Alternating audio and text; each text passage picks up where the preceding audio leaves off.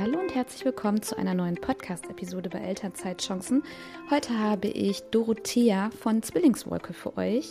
Und äh, ja, ab dem Zeitpunkt, wo sie Unternehmen angemeldet hat, war sie schwanger mit dem dritten Kind. Sie hat nämlich erst Zwillinge bekommen und dann ein Einling. Und wir sprechen in dieser Episode über ihren Businessaufbau und wie sie ihr Business führt und was sie überhaupt anbietet.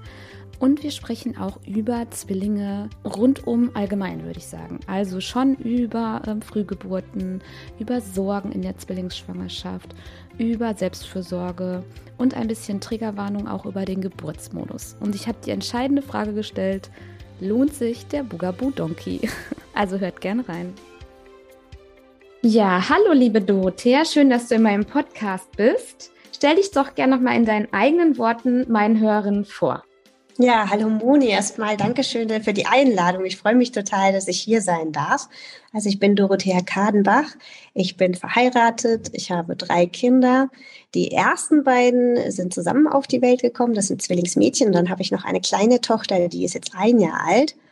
Und ich bin angestellt in einem Industrieverband in Frankfurt und ähm, kümmere mich da um das Europageschäft und bin jetzt seit über vier Jahren in Elternzeit und habe in dieser Zeit, kurz vor der Geburt meiner dritten Tochter, ich glaube drei Wochen davor, mein Unternehmen gegründet, Zwillingswolke, und arbeite seitdem auch nebenberuflich selbstständig.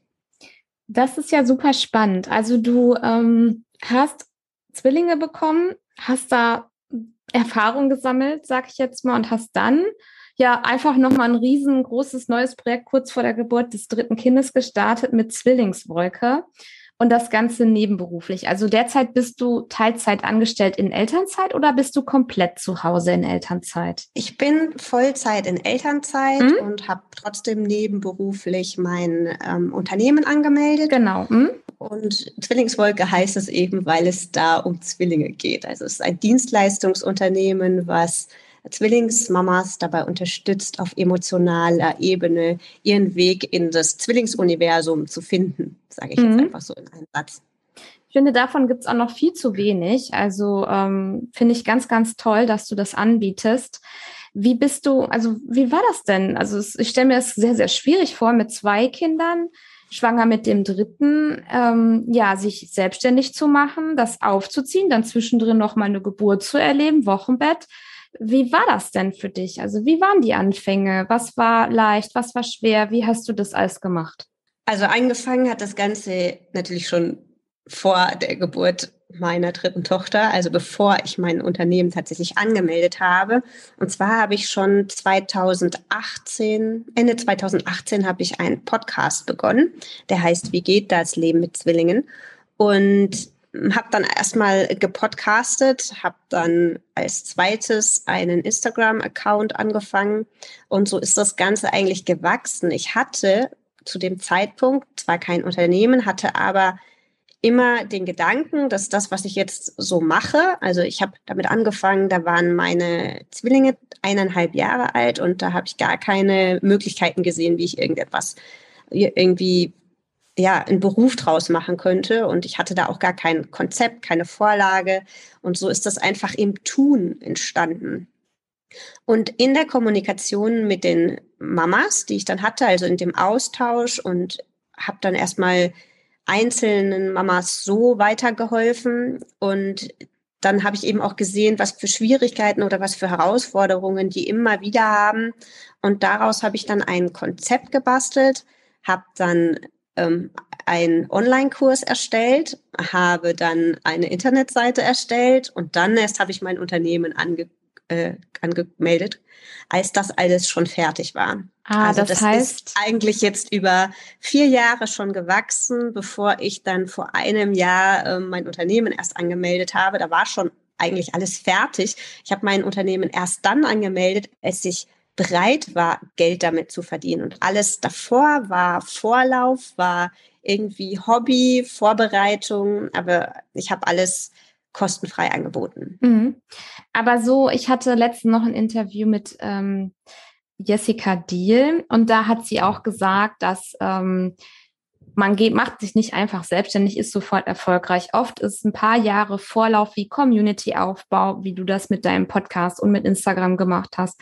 Und auch herausfinden, was will meine Zielgruppe, zum Beispiel mit deinen 1 zu 1. Du hast anderen Zwillingsmamas geholfen.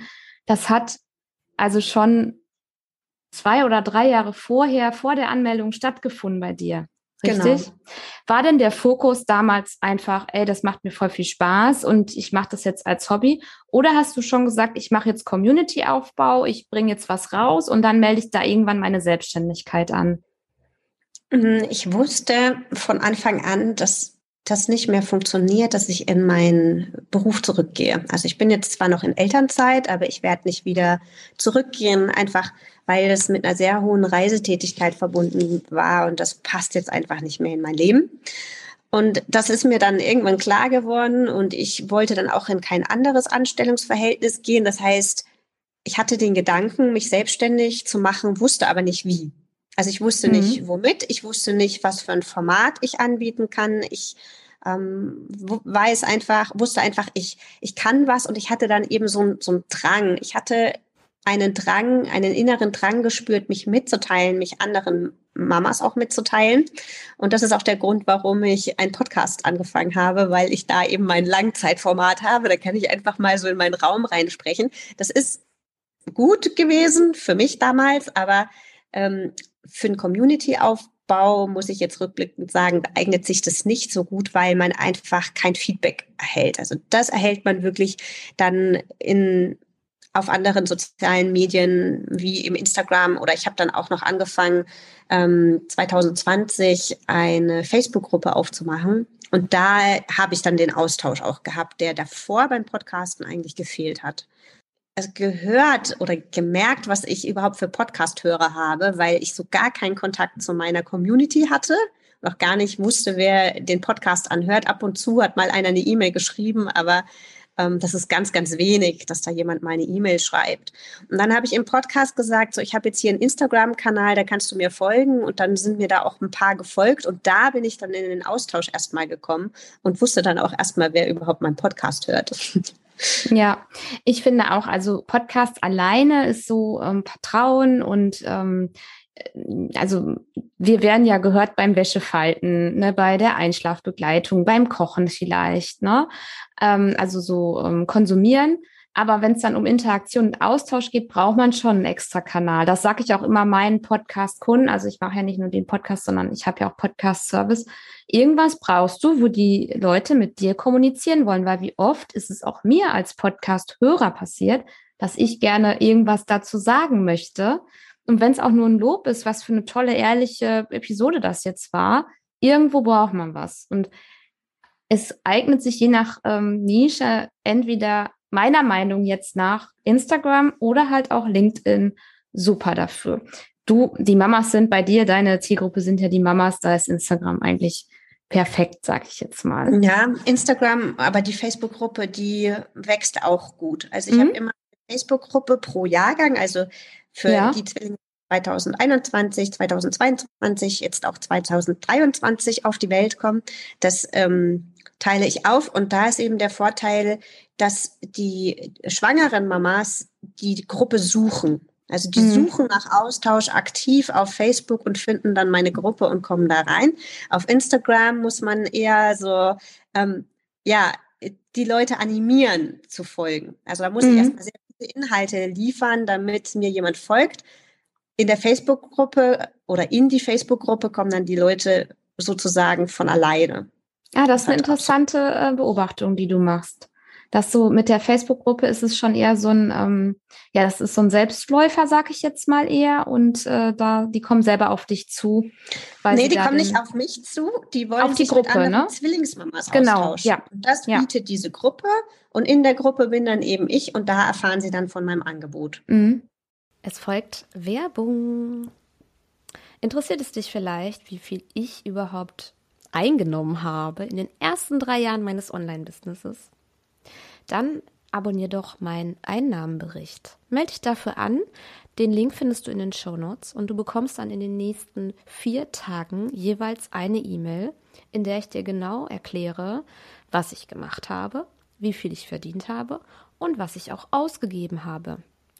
Außerdem würde ich mich freuen, wenn du diesen Podcast mit einer 5-Sterne-Bewertung bei Spotify oder iTunes honorierst, sodass auch andere Eltern äh, dieser Podcast angezeigt wird.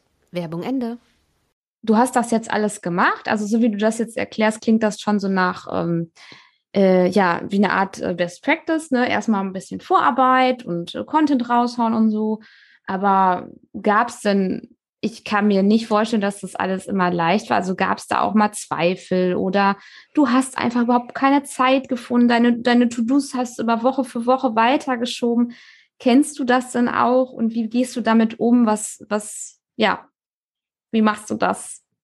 Klar kenne ich das. ich bin gerade in so einer Phase, kann ich dir auch sagen, wo ich zu fast gar nichts komme und diese Phase dauert auch schon den ganzen Sommer.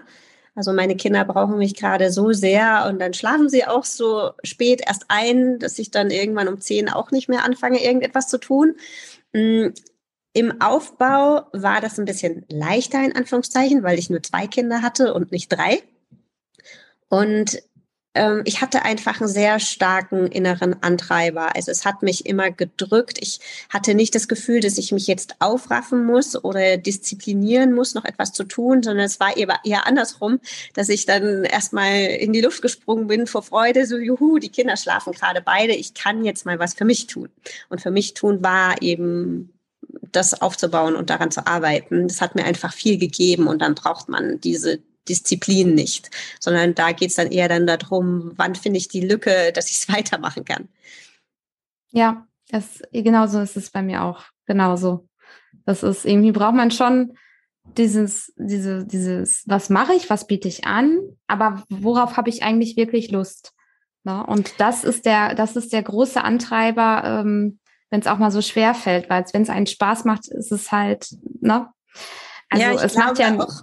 Ja das ist wirklich die Sache, wenn man anfängt, sich selbstständig zu machen mit seinem eigenen Thema, dann musst du dafür brennen, dann musst mhm. du es mhm. einfach von Herzen lieben und mit allem dabei sein, nicht deine Stunden kalkulieren, nicht gucken, wann du arbeitest, nicht gucken, wie viel es dich am Anfang kostet, sondern einfach deine Botschaft in die Welt bringen und gucken, wie kann ich das am besten tun.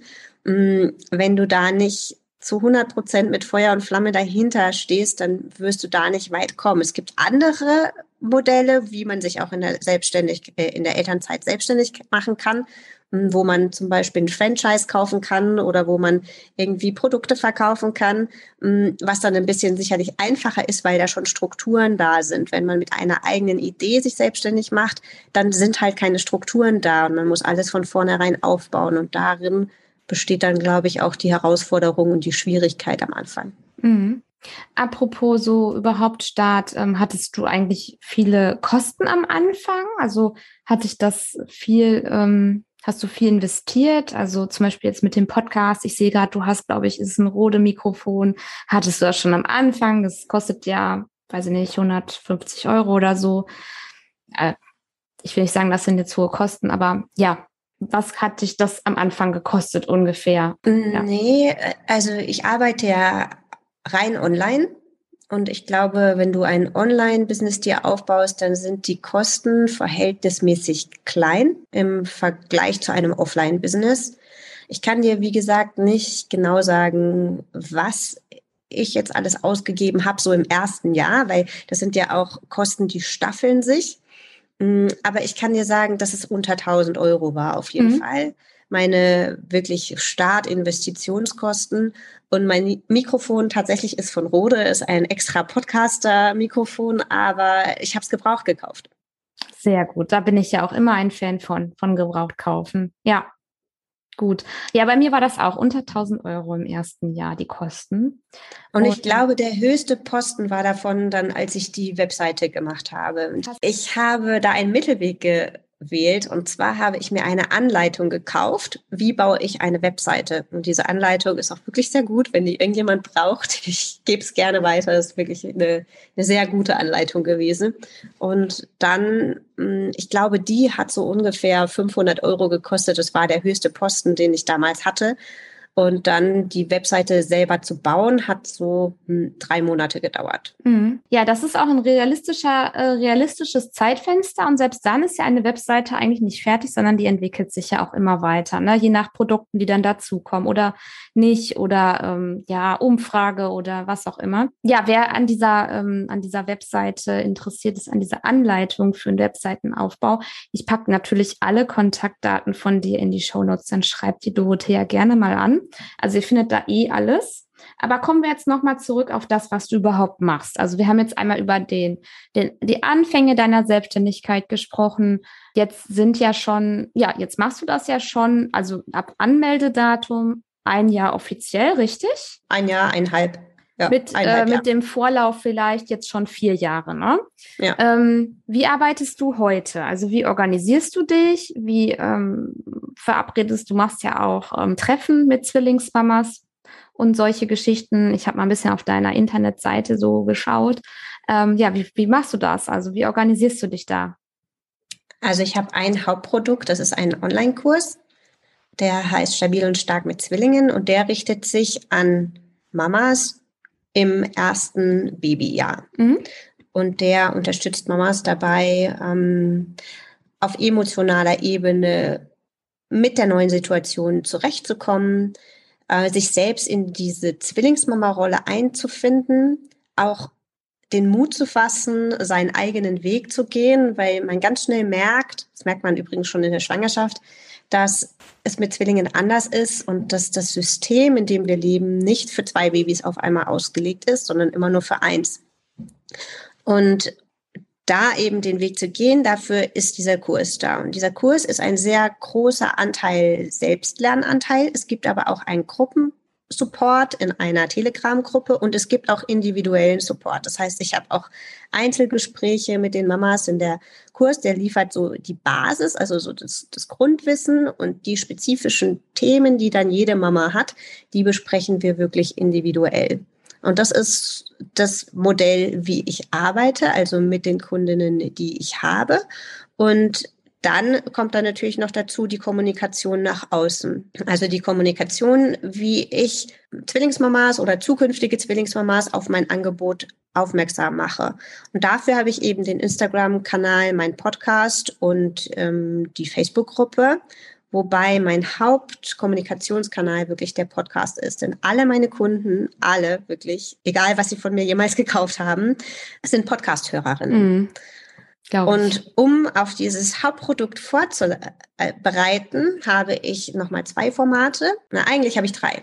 Ich habe ein, ähm, ein Freebie. Das ist ein Guide, der heißt, ähm, was du für das Leben mit Zwillingen wirklich brauchst. Und der liefert erstmal auf emotionaler Ebene ähm, Grundkenntnisse, wie du dich stabil in der Schwangerschaft auf, auf äh, ausrichten kannst, damit du mh, mm, einen guten Start hast in das Leben mit Zwillingen. Und dann gibt es aber auch praktische Tipps auf der Ebene, die sich eben jeder fragt. Also was gibt's für Kinderwagen? Mm, soll ich die Babys tragen? Wie kann ich das machen mit zwei Babys? Also so ganz praktische Tipps, auch Erstlingsausstattung. Das ist darf in dem ich, Guide drin. Darf ich dazu ja? einmal was fragen? Klar. Deine Meinung zum Bugaboo Donkey? das ist das der absolute mich. Klassiker. Ja, das ist der Klassiker. Das ist ja, der ne? klassische Zwillingswagen. Hattest du den auch?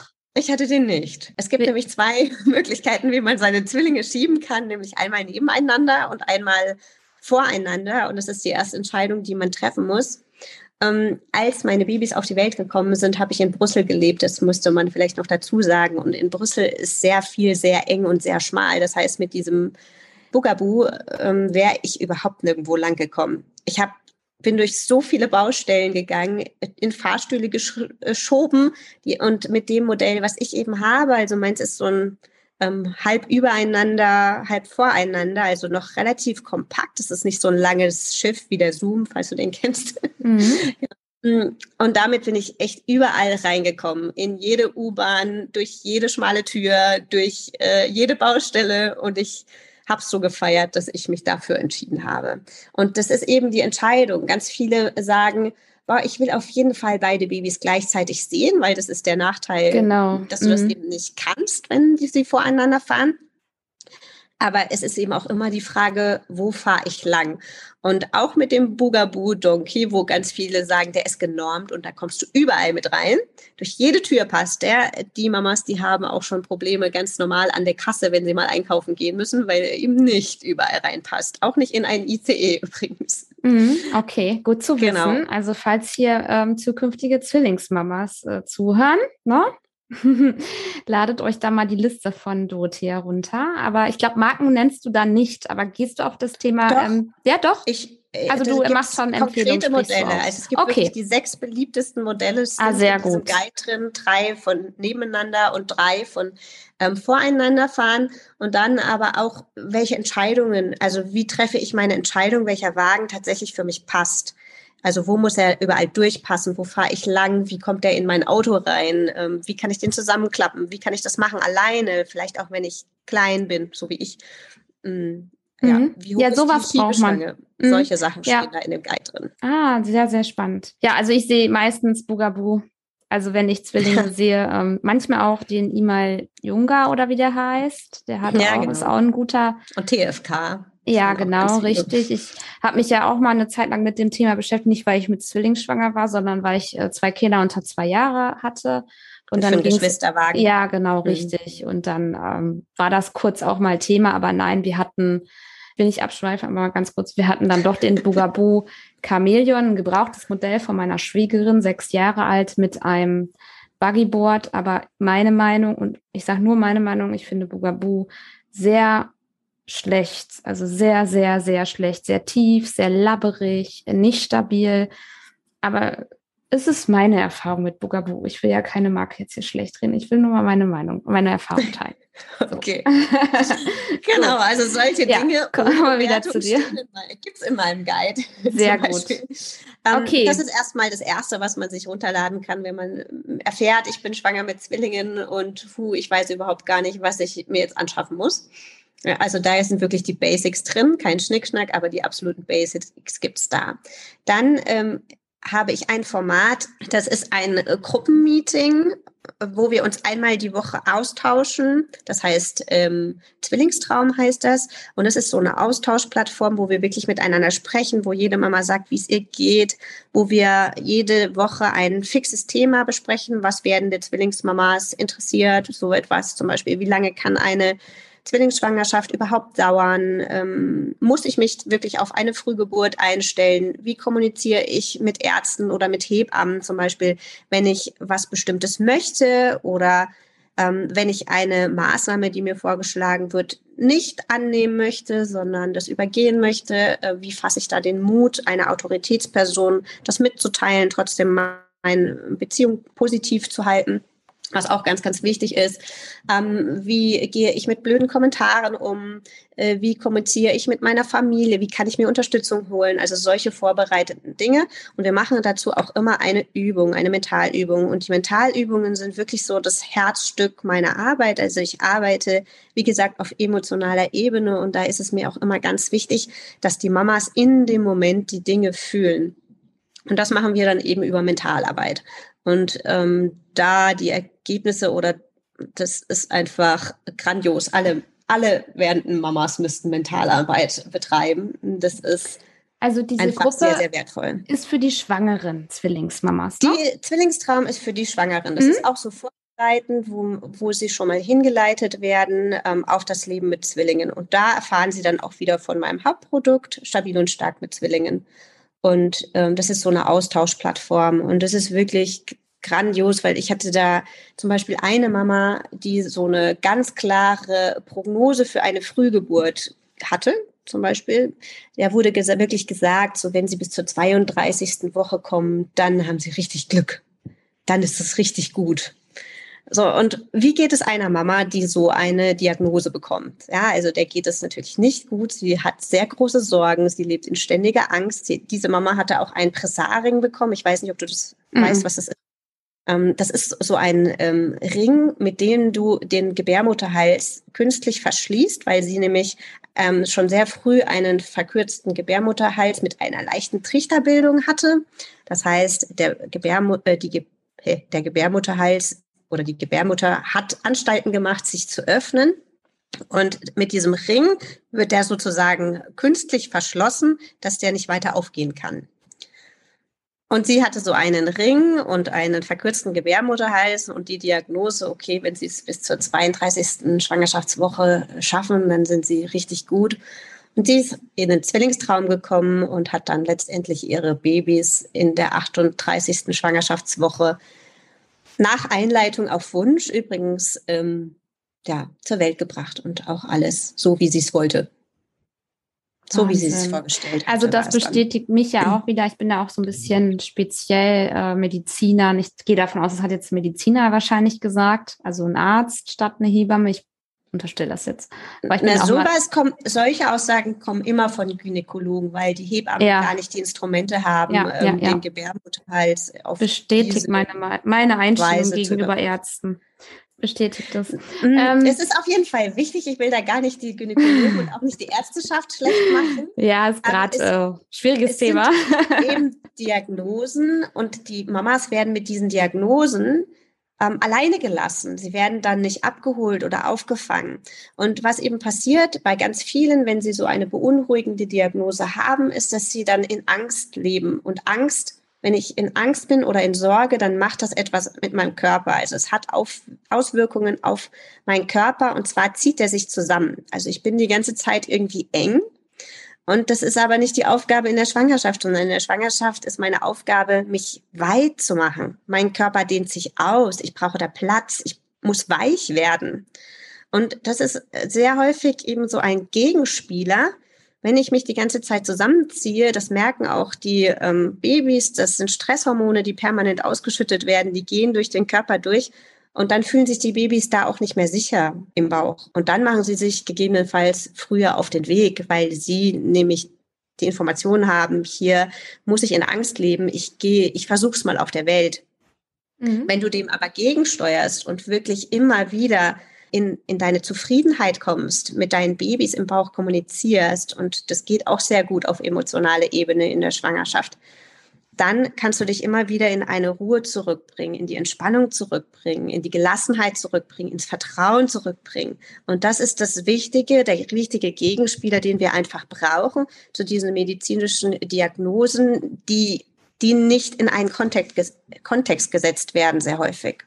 Mhm spielt sowieso Angst bei den ähm, oder, oder Respekt vor diesem neuen Leben bei den Zwillingsmamas eine große Rolle?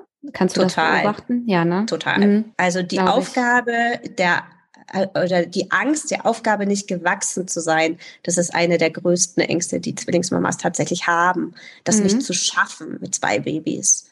Und auch diese Angst, die kann man auch schon sehr gut in der Schwangerschaft nehmen.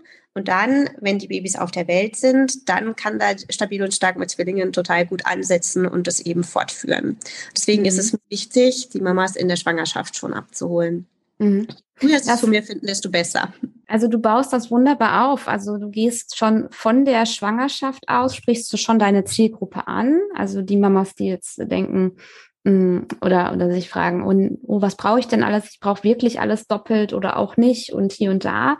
Da hast du was. Dann hast du was auch für die ähm, Schwangerschaft und halt auch noch Geburt und dann halt auch für die, für das Leben mit Zwilling. Also du begleitest die eigentlich in jeder Phase, würde ich jetzt fast sagen, bis Ende des ersten Lebensjahres oder zweiten genau. Lebensjahres. Irgendwie momentan, so bestimmt, ne? Momentan ist das Ende des ersten Lebensjahres damit habe ich jetzt erstmal genug zu tun mit den beiden Dingen. Langfristig wird es auch noch dann einen dritten Kurs geben ähm, für die Kleinkinderzeit. Äh, interessanterweise sagen ganz viele Mamas, äh, die Babyzeit, die ging noch. So richtig hart wird es erst in der Kleinkinderzeit, wenn die anfangen zu laufen, wenn eins in die eine Richtung rennt und das andere in die andere Richtung. Ähm, wenn ich zwei Wutanfälle auf einmal begleiten soll und selber mit den Nerven am Ende bin und überhaupt nicht weiß, wo ich jetzt zuerst ansetzen soll.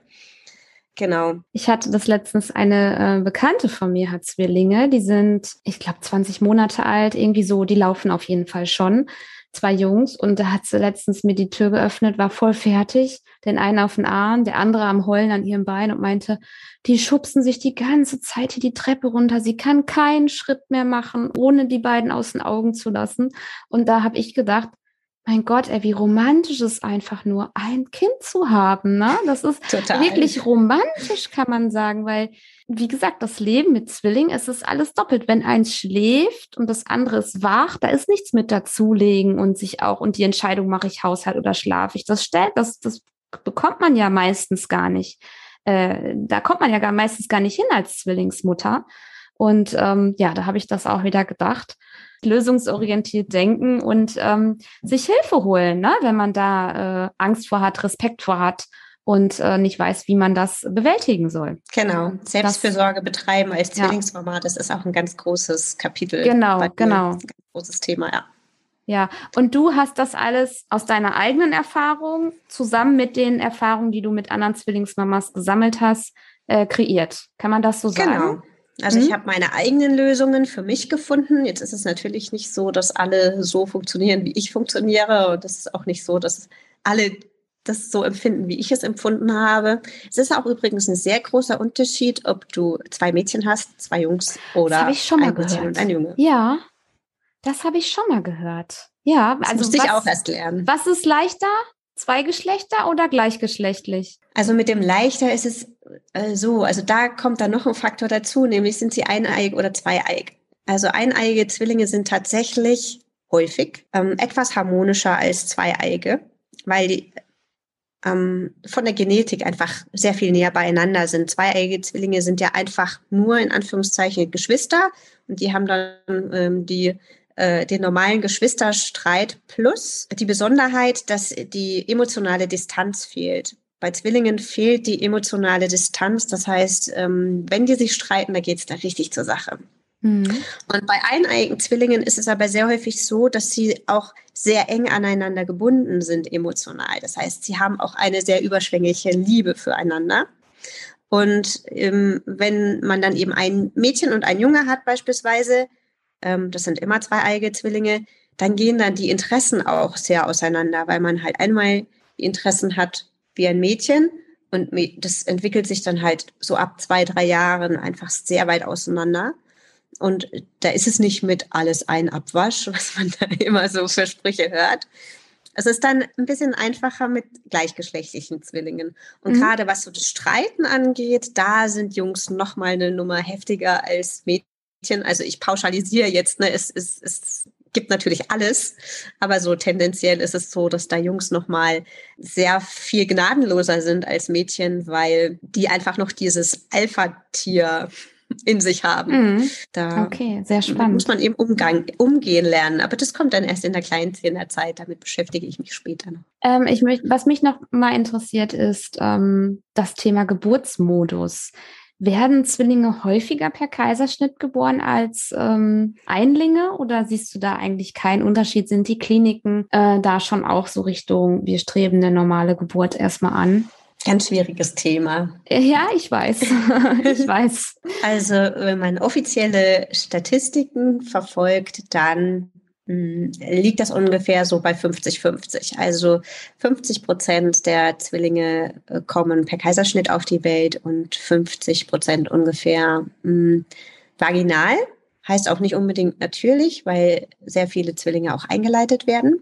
Und inoffiziell, also wenn ich Umfragen mache in meinen Gruppen oder auf, auch auf Instagram, also die Erfahrungsberichte decken das nicht ab. Also bei mir ist es eigentlich immer so, dass ich bei ungefähr 70 Prozent Kaiserschnittrate rauskomme. Mhm, und das habe ich, das habe ich auch vermutet. Mhm. Genau, und das höre ich auch so von anderen, ja, wie soll ich sagen, die sich auch mit dem Thema auseinandersetzen. Mhm. Wenn sie eine offizielle Statistik machen, sei es Hebammen ähm, oder in Geburtsvorbereitungskursen, dann irgendwie ein Feedback, okay, wie ist es denn jetzt geworden? Dass dann die Kaiserschnittrate deutlich höher ist, als die offizielle Statistik es angibt. Mhm. mhm. Ich habe mal vor, es ist jetzt mittlerweile schon drei Jahre her, äh, kennst du Saskias Family Blog? Mhm. Die kennst du, ne? Ja, äh, die hat, die war damals ja auch, also die hat äh, ein Kind ähm, gehabt und dann war sie mit Zwilling schwanger und dann ähm, war das eine ziemlich dramatische Geburt. Ich will jetzt hier keinen Angst machen. Ich glaube, ich setze mal eine Triggerwarnung in die Shownotes. Sie wollte die auf natürlichen Weg bekommen. Es wurde auch eingeleitet, ich glaube ab Schwangerschaftswoche 38.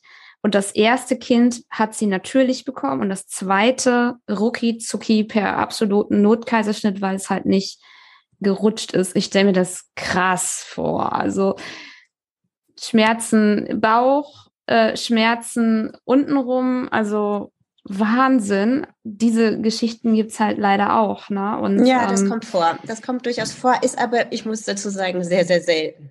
Okay. Das wirklich das mhm. zweite dann per Kaiserschnitt kommt, wenn das erste äh, natürlich geboren wurde ja. oder vaginal geboren wurde. Ja, genau. Das, ja nicht mhm. das natürlich war. Ja, genau. Und das ist auch so, ähm, was bestimmt dann auch auf dich trifft, ne? dass du, dass du dann Mütter hast, die hatten eine dramatische Geburt, eine schwierige Geburt und ähm, dass du vielleicht auch da ja die auffängst. Kann man das sagen, dass das bei dir auch passiert? Ja, total. Also das ist auch ein Thema, dem ich mhm. sehr viel Platz einräume, die Geburtsverarbeitung und das Auflösen von Traumata, ja. weil ähm, ja sehr viele Zwillingsgeburten tatsächlich in irgendeiner Form ein Trauma hinterlassen. Nicht alle, aber da geht es jetzt nicht nur um die Geburt selbst, sondern auch im Falle von Frühgeburten zum Beispiel um die Trennung von Mutter und Kind nach der Geburt. Ja. Das sind dann auch wieder solche Themen, die dann noch dazukommen.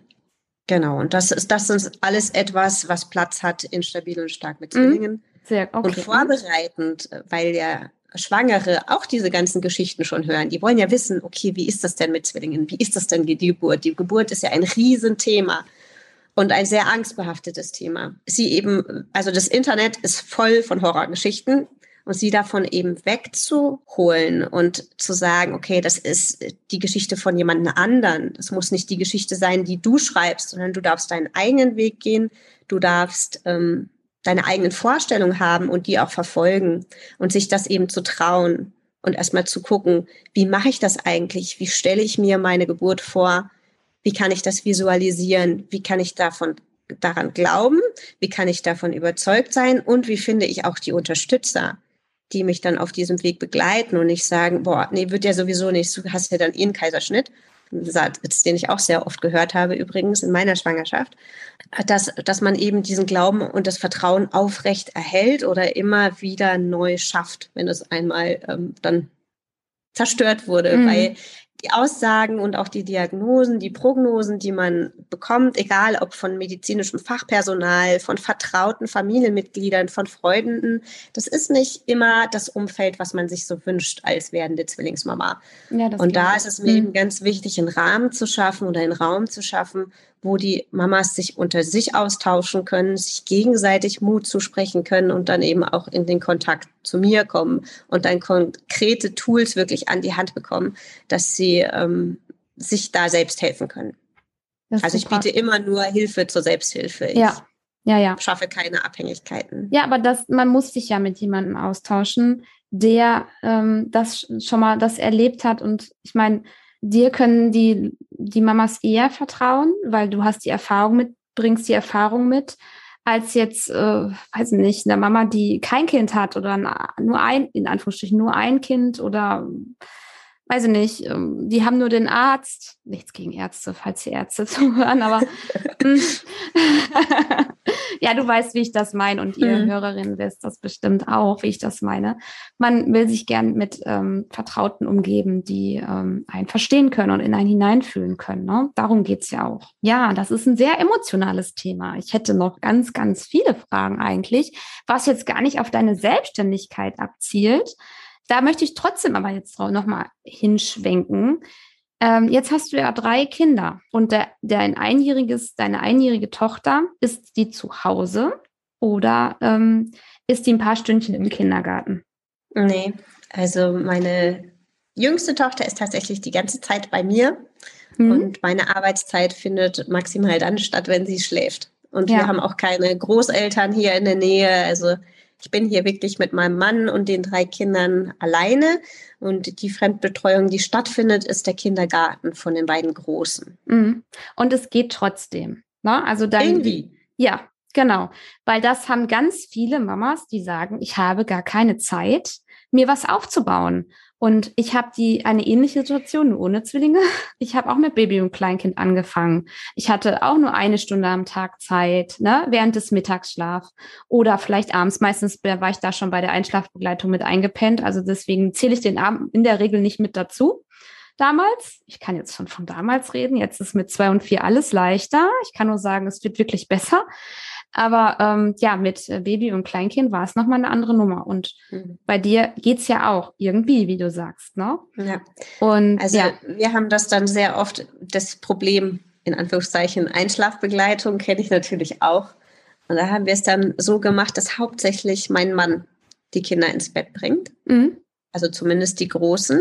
Der schläft dann auch ganz oft mit denen ein, aber ich habe dann halt nicht dieses Tief sondern ich kümmere mich dann darum, dass die Kleine schläft. Ein Kind ist immer leichter in den Schlaf zu bekommen als zwei.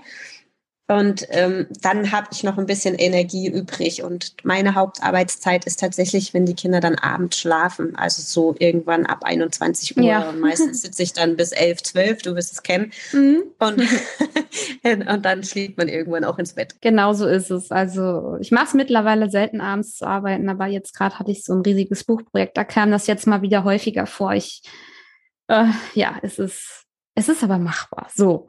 Und der mhm. Antreiber. Ja, das ist eben das Ding, was ich auch vorher gesagt habe, du musst es wirklich wollen. Genau. Also du musst genau so sehr diesen Drang haben, dass das raus muss in die Welt, weil sonst machst du es nicht. Ja, ich würde gerne jetzt einmal zu deinen drei Tipps kommen. Wir haben jetzt über deine, deinen Aufbau gesprochen, das, was du machst, was du anbietest. Wir haben über ja, ein paar kritische Fragen hier behandelt, über Zwillinge und Kinderwagen und Geburt. Wenn, die, wenn wir jetzt Hörerinnen haben, die in welche Sparte willst du gehen? Selbstständigkeit oder mit Zwilling? Nehmen wir mal Zwillinge. Alle reden immer von der Selbstständigkeit. Gib mal deine drei Tipps, wenn hier Hörerinnen sind, die die, die, die Diagnose, nein, das sagt man nicht, wenn die, die, ähm, wie nennt man das Prognose? denn? Ja, genau, vom Frauenarzt bekommen haben. Herzlichen Glückwunsch, Sie erwarten Zwillinge.